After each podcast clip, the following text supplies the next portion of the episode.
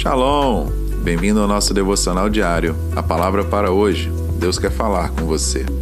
E hoje nós falaremos sobre os quatro elementos fundamentais da oração, baseado no livro de Efésios, no capítulo 6, no versículo 18, onde nos diz: Orem no Espírito em todas as ocasiões. Lembre-se sempre de quatro elementos fundamentais da oração. Primeiro, louve ao Senhor. Antes de fazer uma petição a Deus, passe algum tempo louvando. Há um protocolo específico envolvido ao abordar um presidente ou primeiro-ministro. E é o mesmo quando você se aproxima de Deus. O salmista disse: Entrem por suas portas com ações de graças, e em seus átrios com louvor. Deem-lhe graças e bendigam o seu, o seu santo nome como está escrito no livro de Salmos, no capítulo 100, no versículo 4. Segunda coisa, arrependa-se de seus pecados. Assim como o calor de uma fornalha força as impurezas do metal à superfície para que o refinador possa removê-la, a oração traz à tona atitudes que devem ser mudadas, hábitos que precisam ser quebrados e barreiras para o progresso espiritual que devem ser removidas.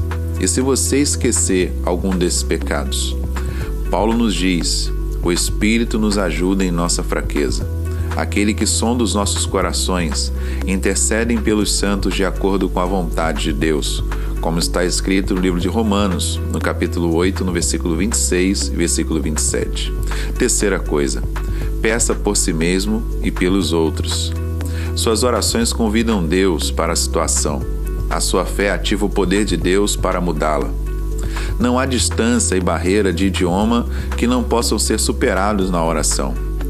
Como apertar o interruptor e obter força, luz e calor, as coisas começam a mudar quando você ora. Jesus disse: Eu vou dar as chaves do reino dos céus. Quaisquer porta que você abrir na terra estarão abertas no paraíso. Está escrito em Mateus, no capítulo 16, no versículo 19. Quarta coisa, ceda à vontade de Deus. Se você não sabe qual é a vontade de Deus, a oração é o ponto de partida. E se você já sabe e não está fazendo isso, ore com convicção, correção e canalize-a na direção certa. Amém? Então, esses são os quatro elementos fundamentais para que você possa fazer uma oração aleluia, cada vez mais efetiva na presença do Senhor.